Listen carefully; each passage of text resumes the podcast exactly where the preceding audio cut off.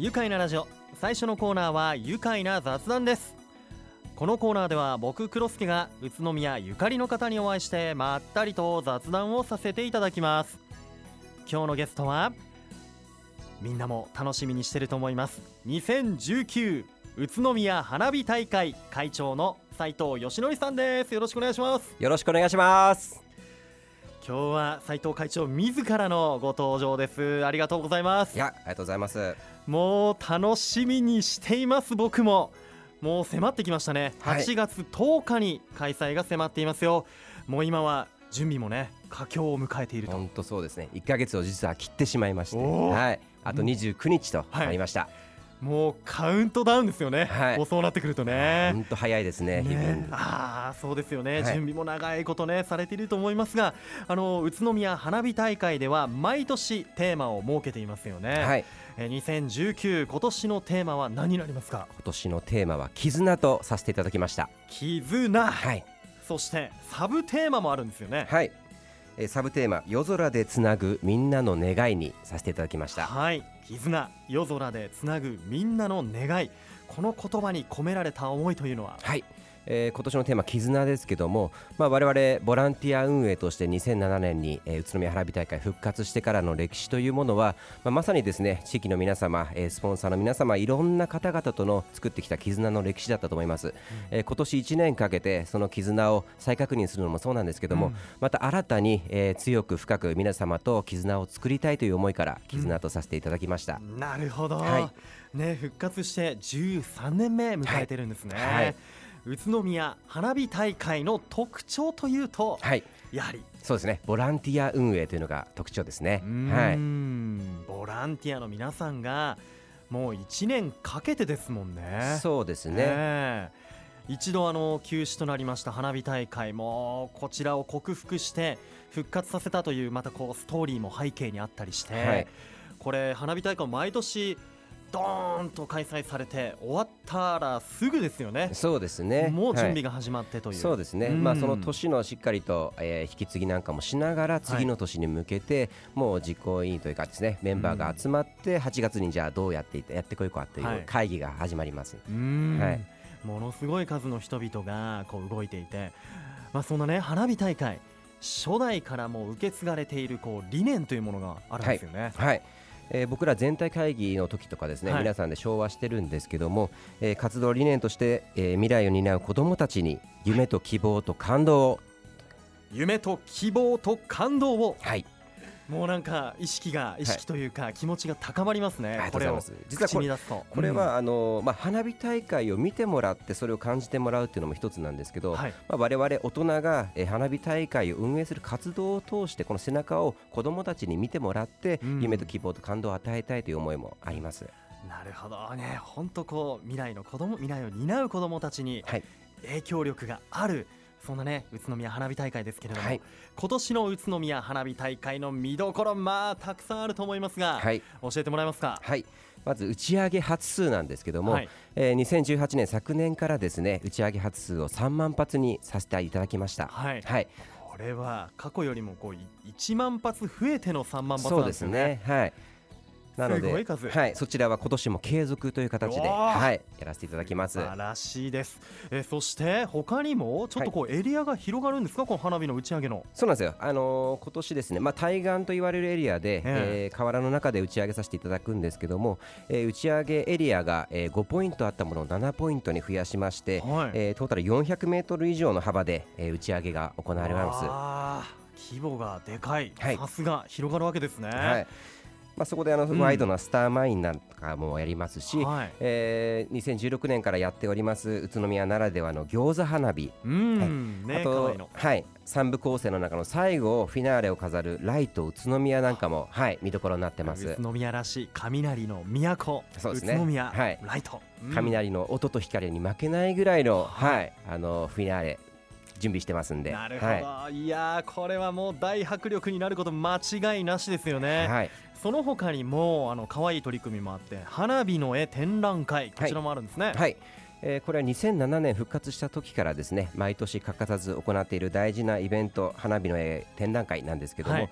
えーこれは宇都宮市内の、えー幼稚園、えー保育園認定こども園の年長さんが対象になっておりまして、うん。えーこちら側で画用紙を用意したものを配布してですね、まあ、そこにもういろんな花火を、はい。もう子どもさんの、えー個性を出していただいて描いていただいたものをですね、えー一度回収させていただいて、まあ、それを展覧会形式に、はい。えー、全て貼らせていただきまして、えーそちらをですね、えー親子で見に来ていただいて、うん。まあ、親子の触れ合いだったりとか、まあ、また僕ら運営側とですね、はい。えー子どもたちの触れ合いの場として、えーうん。毎年やらせていただいてます。やはりこの年頃のお子さんたちってすごい絵を描いてくるんじゃないですか、本当そうですよね、うん。もう僕ら大人じゃこう思いつかないような、まあ、色使いとか形とかですね、ええ。本当もう逆にハッとさせられるというか、はい、すごくすごい感性だなと思いますね。ねえ3000枚の絵の展示があってその中から選ばれたはい、10作品がはい、花火大会の当日に実際に打ち上げられるんですよね。そうなんで。す。はい、いやこれはまた楽しみだし、ね。花火師さんたちもこれは、はい、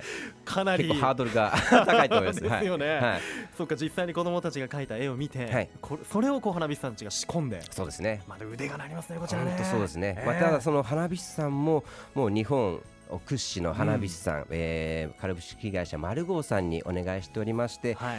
もうあの有名な花火師さんなんで、もうそれ本当に忠実にですね、再現してくれると今年も思います。もうまさに子供たちにこう夢と希望はい、感動をもうはい。今楽しみにしてる子たちも多いですからね、はい。え他にも言霊花火というのがありますが、はい、えーこれはですねまだ募集中でして実は、えー、言霊花火ですね、えー花火大会のプログラムの中の一部でですね、えー2016年から、えー言霊花火というものがあるんですけども、えー少し進化してまして、えー今年はメッセージの代読をさせていただきまして、うん。えーそれによってですね、えー応募の数をですね、えー代読させていただく数を増やしまして、はい。えー10から15の、えーえーメッセージを、はいあのー読ませていただこうと思ってます。はい。はい。メッセージとともに打ち上げられるんですねそうですね。はい。いやープロポーズだったりはい。あとは感謝の気持ちをそうですねね。伝えたりとか、はいい、ろんな形があるでしょうからね本当そうですねおじいちゃんおばあちゃんに対する気持ちでもいいし、普段言えないようなことが。ねここでね、はいこういう時に伝えたのはもう一生残りますよねそうですね。言われた側もね、い、はい。やそちらが言霊花火ということで今月いっぱいメッセージ募集しているんですね、はいさらにですよ今年も今年も観覧エリアもはい。増えるということですねそうなんです。これは嬉しい実はですね、昨年あの有料観覧席がうんありがたいことに完売したという前歴がありますので、はいえーより多くの方にですね、うん楽しんでいただくために、えー有料席も増やしましたし、うんえー無料の観覧席もですね、えー実は約1万人ほど、えー使用できるような広さを確保しました。はいはい。そんなにはい。1万人増えても大丈夫な無料エリアがそうですね。今年は増設されるということですはい。いやありがたいありがたいそしてあの新たなねこちらエリア以外にも取り組みにも挑戦されてるんですね。はい。うん、えーまあ、先ほどあの我々の理念未来にない子どもたちにということで言わせていただいたんですけども、はい、やっぱ子どもたちにですね我々フォーカスを当ててまして、うん。まあ、その今、地域でいろんな問題になってますその貧困のお子さんですとか、まあ、またはですね障害をお持ちで、まあ、なかなか花火大会に行きたいけども、うん。来れない状況のお子さんがはい。多くいるということを、あの知りまして、うん。まあ花火大会でどうにかそういう子たちを招待できないかということで、えーもう去年のうちから動き始めまして、え実はあの今年初めてなのでそんなに大きくはできないんですけども、うん。約40組ぐらいお子さんを招待できるようになりました。へえ、わあそれはまた特別なエリアがあったりして、そうですね。ん。はい。あの近くの、えー施設をお借りすることができまして。そうなんですはい、ね。わあじゃあそういったお子さんたちもこう安心してこうはい。みんなとそうですね。花火を楽しめる、そんな環境がまた今年新たにはい。増えているわけですね。はいいやーそこももちろんだし本当新たな取り組みたくさんあって本当当日迎えるのが楽しみですね。はい。8月10日、えーぜひ、えー僕も行きたいと思っているんですがまた詳しくですね後半にお話伺っていきたいと思います。では一旦ここでブレイクしましょう。さあ改めまして愉快な雑談。今日のゲストは2019宇都宮花火大会会長の斉藤義則さんです。改めましてよろしくお願いします。よろしくお願いします。さあ斉藤会長は会長花火大会の会長ももちろんやりながら普段のお仕事もはい。宇都宮でされていますけれども、はい。どんなことをなさっているんですか、はい、えー、普段はですね、えー、絹ナーセリーという、えー、胡蝶蘭専門でですね、はい。えー生産だったり市場に卸したり、うん。えーしている仕事をしておりますもう胡蝶蘭業界というかもう超有名。いやとんでもないです。胡蝶蘭の生産で天皇杯を受賞したりはい。内閣総理大総理大臣賞、はい。ごめんなさい総理って言っちゃった。内閣総理大臣賞もはい。受賞されている、本はい当ありがとうございます。すごいところなんですが、はい。えー宇都宮市の桑島町の株式会社絹ナーセリーで、はい。こちらは実家の、そうなんですよ、ね、家業ですね。家業を継いでいらっしゃる、その前ははい、はい、美容師さんやられてたんですね実はそうなんですね。はい。宇都宮もそうですけど東京に行ったりとかして約10年ぐらいですかね。はい。はい。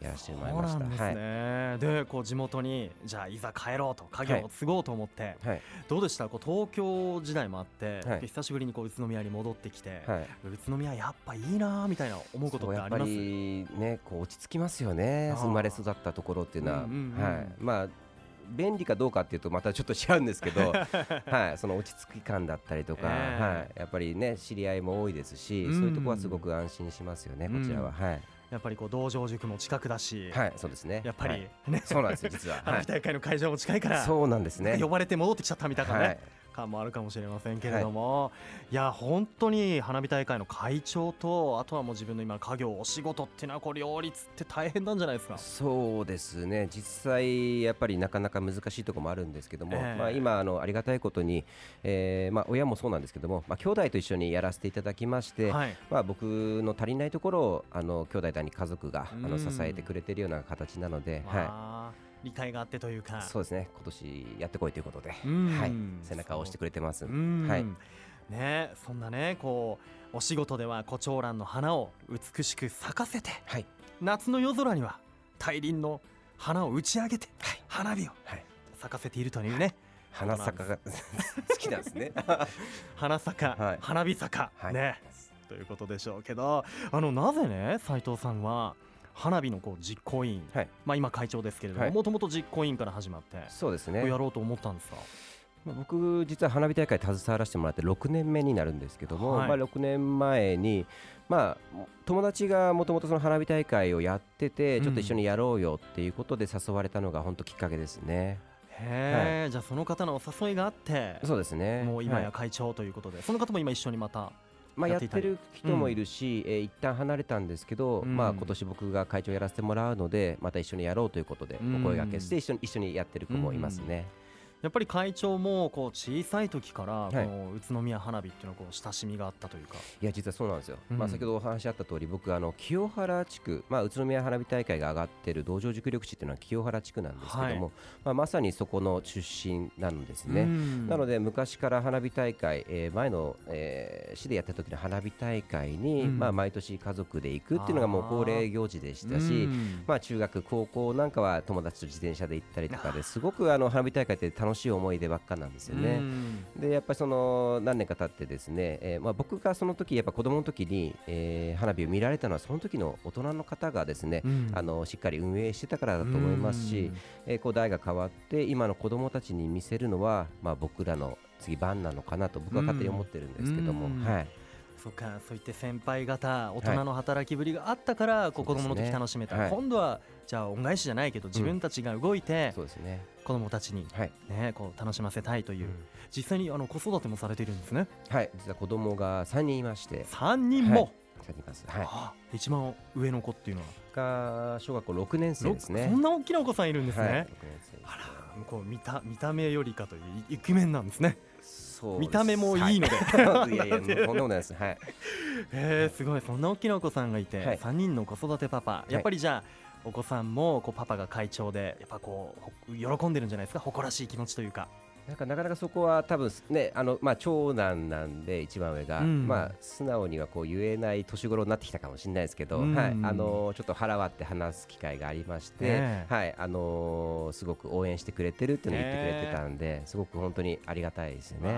パパ頑張ってるから僕もはい学校で頑張るね、みたいなね。はそうで、すね。いうふう思ってるかもしれません、あの本当に花火大会って毎年たくさんのねボランティアスタッフに支えられていると思いますが、はいあのこのボランティアの運営スタッフどのように集めてるんですか？まあ、主には、えーまあ、お知り合いを、まあ、紹介して連れてきたりとかもあるんですけど、実はその宇都宮花火大会のボランティアって2種類ありまして、はい。まあ、僕らみたいな運営ボランティアと、えーうん。当日をだけですねスポット的にお手伝いしていただけるドリームスタッフという2種類あります。はい。で逆に言うと昨年のドリームスタッフの方が、うんあの携わってもらってあ花火大会もっとやってみたいということで今年運営メンバーとして上がるってこともやっぱあるんですよね、多くうん。うんはい、やっぱそこが一番大きいですかね。あー。こうやってそっか先輩方の働きぶりを見て来年もや私そっち側に行きたいです、ね、はい、徐々にこうランクアップしていったり、はい。これ現在どのくらいの人数の方いるんですか？はい、あの今年ですね、えー運営エリアを広げたことで、えー目標150人と、えー今年設定して、はい。えーありがたいことに150人集まりました。わあよかった、い、やーもうまさにもうみんなのパワーが集まって。本当そうですね、ありがたいですね。ねみんな来てくれて、はい。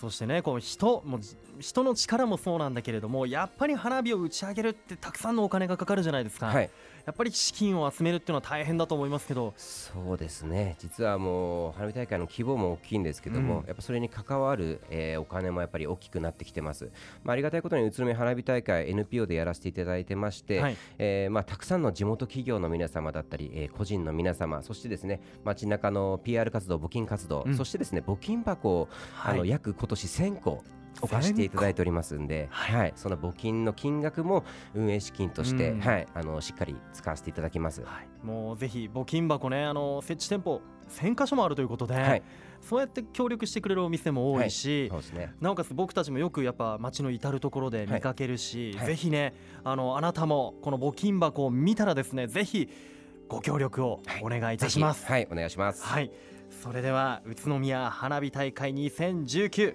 もうね復活して13年目はい。迎えています、えーぜひですねもう最後になりました。会長からリスナーの皆さんにメッセージいただけますか？はい、えー、2019宇都宮花火大会、えー今年8月10日開催なんですけども本当もう1ヶ月を過ぎまして、えー僕ら運営メンバー、えー、精一杯活動しております、えー今年の大会テーマ「絆」をしっかり皆さんと共に、えー証明したいと思っておりますので、ぜひ当日楽しみに、えーお待ちしてますのでよろしくお願いします。ありがとうございます。2019宇都宮花火大会は8月10日土曜日に宇都宮市の道場熟緑地で開催予定です、えー、雨天決行、えー、好天の場合は翌日の11日日曜日に順延となります。さあそれでは最後になりました。このワードで会長と一緒に締めたいと思いますよ。それではいきます。夜空に開け大輪の花。2019宇都宮花火大会。どーんと愉快な宇都宮ありがとうございます。ありがとうございました。愉快な雑談お迎えしたのは2019宇都宮花火大会会長の斉藤義則さんでした。どうもありがとうございました。ありがとうございました。住めば愉快な宇都